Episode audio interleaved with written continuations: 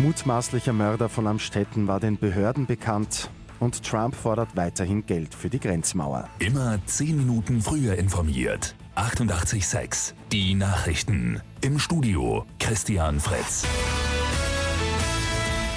Eine Schockmeldung aus dem niederösterreichischen Amstetten macht uns immer noch fassungslos. Dort ist eine 40-jährige Frau vor den Augen ihrer Kinder erstochen worden. Der mutmaßliche Täter ihr strenggläubiger Mann. Der 37-jährige ist den Behörden bekannt. Er soll immer wieder probiert haben, andere Menschen vom Islam zu überzeugen. Auch seine Frau ist konvertiert. Auch soll der mutmaßliche Täter Nachbarn immer wieder belästigt haben. Hintergrund der Tat ist noch völlig unklar. Tragischer Skiunfall gestern auf der Mariazeller Bürgeralpe. Ein Lehrer aus Karneuburg ist über den Pistenrand in ein steiles Waldstück gestürzt, kopfüber im Schnee stecken geblieben.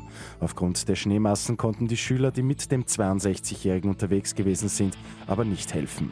Beim Eintreffen der Rettungskräfte konnten keine Lebenszeichen mehr festgestellt werden. Der Mann ist noch am Unfallort verstorben. US-Präsident Donald Trump gibt den Demokraten weiter die Schuld an dem Shutdown, der jetzt schon fast drei Wochen andauert.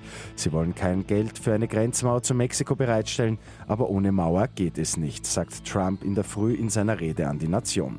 An der Grenze gäbe es eine Sicherheitskrise, Drogen und illegale Einwanderer kämen in die USA.